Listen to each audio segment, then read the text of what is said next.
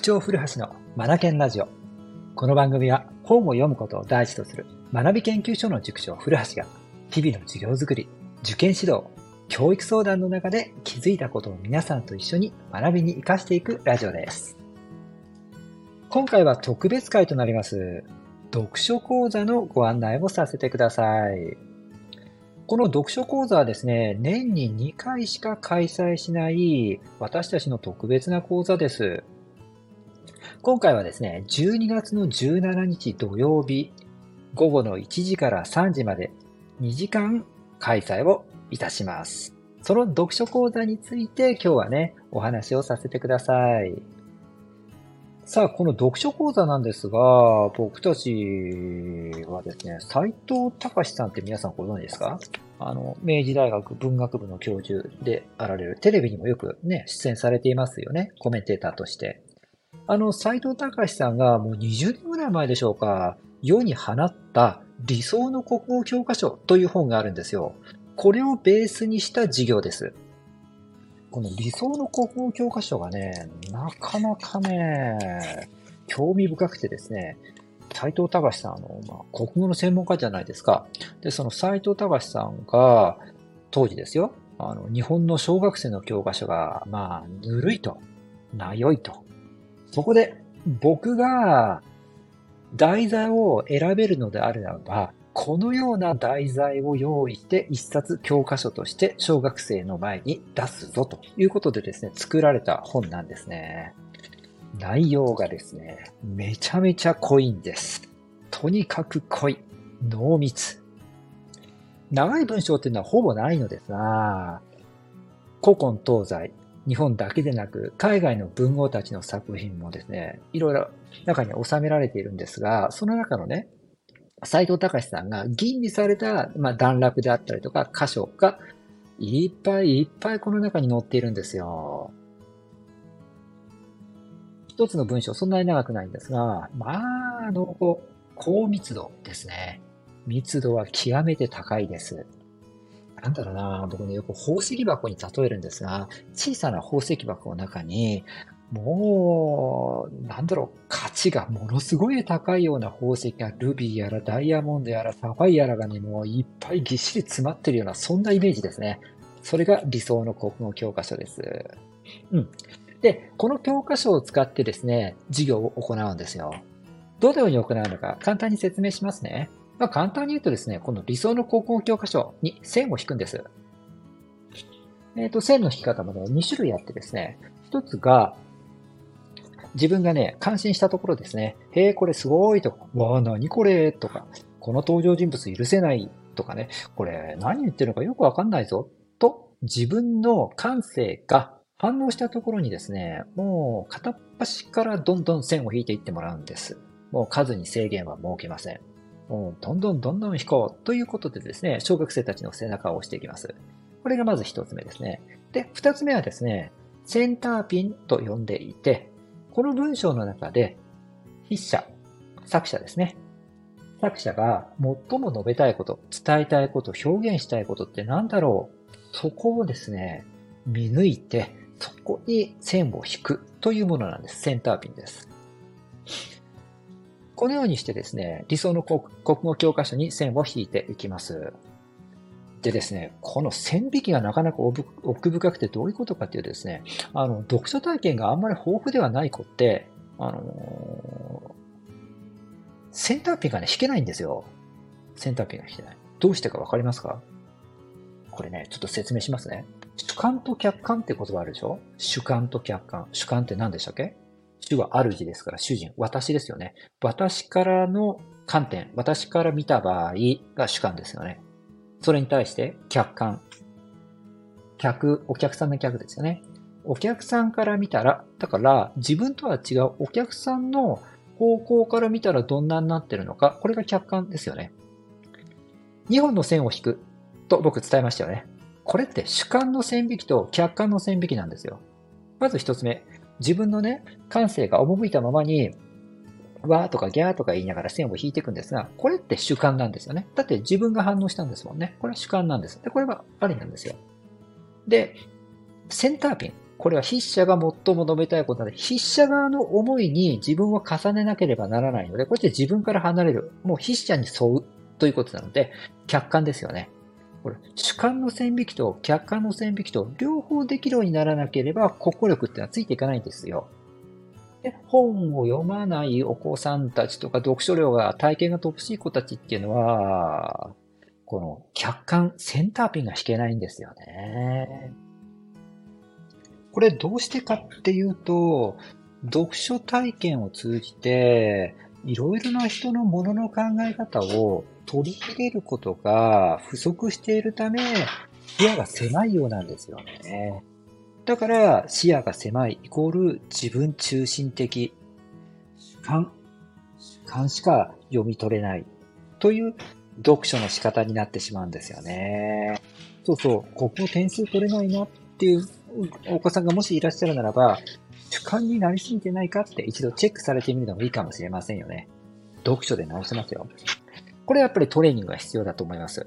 うん。それでね、この理想の高校教科書を使いながら、主観と客観両方に線引きができ、かつ使い分けができるようにしていくんですよね。これがね、できるようになっちゃうから面白いですよ。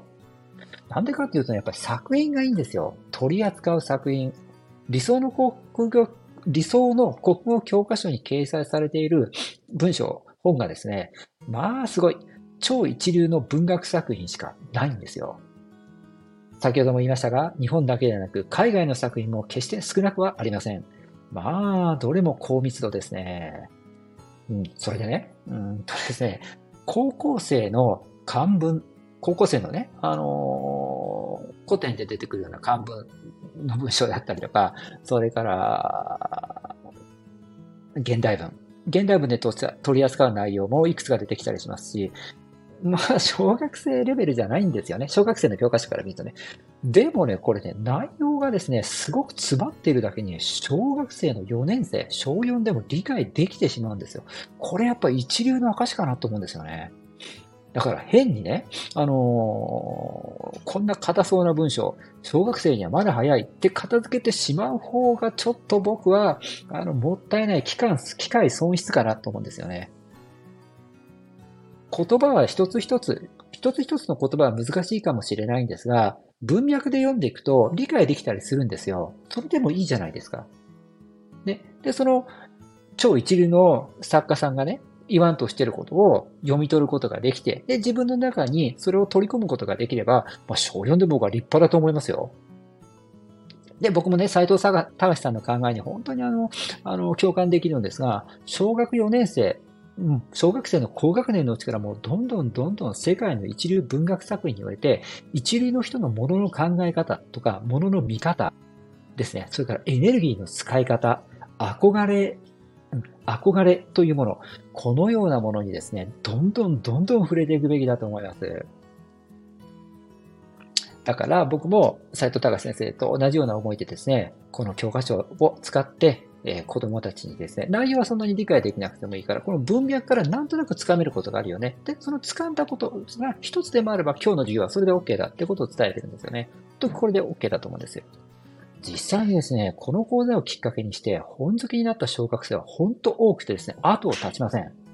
やっぱね、超一流の文学作品の持つパワーっていうんですか？魅力っていうんですか？すごいものありますね。うん。はい。さあ、もうちょっと語らせてくださいね。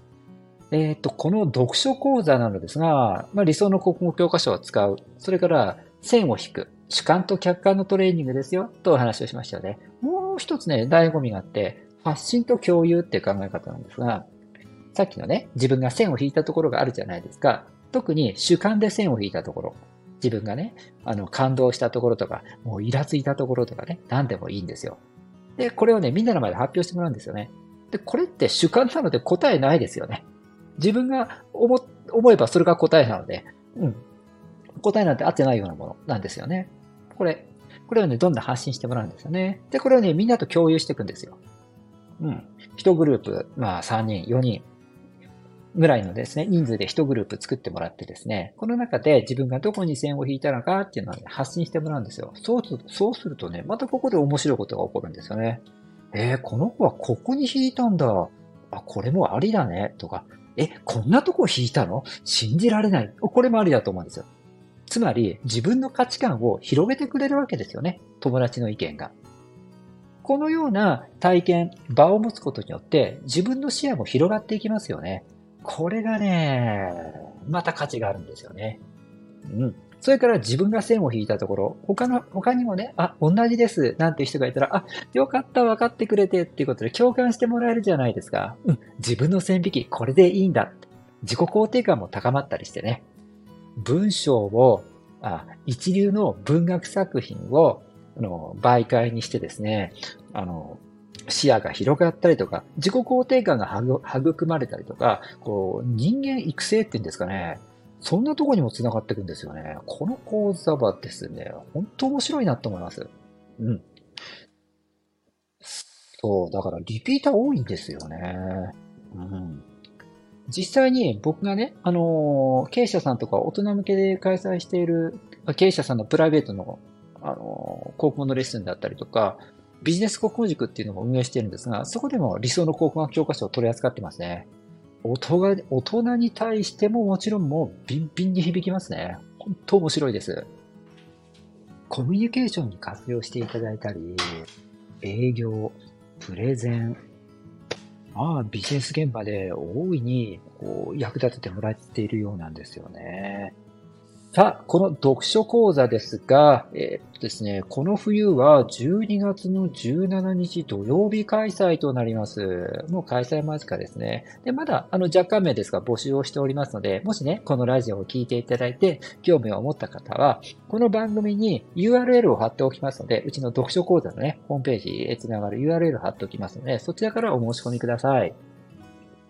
読書講座。実際にね、私が、あの、この授業を指揮取りますので、私が読んで、私がこう、ファシリテーターみたいな形でですね、子供たちの意見をこう、活性化させたりとか、意見を融合させたりとかしながら、授業を盛り上げていきますね。期待していてください。さあ、今回は何を音読するのか、この本の中から3つね、お話を僕の中から抜粋してですね、授業を進めていきますので、楽しみにしてください。それでは、今日も最後までありがとうございました。Read more, learn more, change the group. 素敵な一冊を。